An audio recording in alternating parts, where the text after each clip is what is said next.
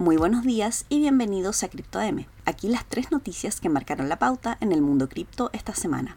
Un estudio de la Reserva Federal de Estados Unidos descubrió un aumento en la adopción de Bitcoin en ese país. 12% de la población tiene hoy criptos. El reporte mostró que los estadounidenses más adinerados son los más propensos a usar criptomonedas y la mayoría las aprovecha como herramientas de inversión más que de pago. Es más probable que las personas con ingresos más bajos acudan a las criptomonedas para fines transaccionales, mientras que los que tienen ingresos más altos las usen como inversión, concluyó el informe.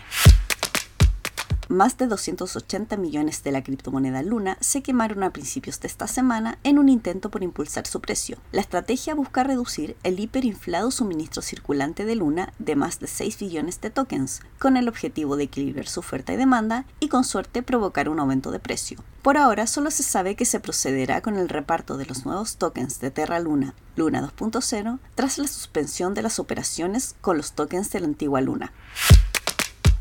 El gigante bancario JP Morgan proyecta un aumento para el mercado de las criptomonedas y anticipó en un informe que el precio actual de Bitcoin a 29 mil dólares está muy por debajo de su valor justo. En su nota del miércoles dirigida a sus clientes, el banco dijo que las criptomonedas se han convertido en sus activos alternativos preferidos, razón por la cual han optado por reemplazar sus inversiones en bienes raíces por monedas digitales.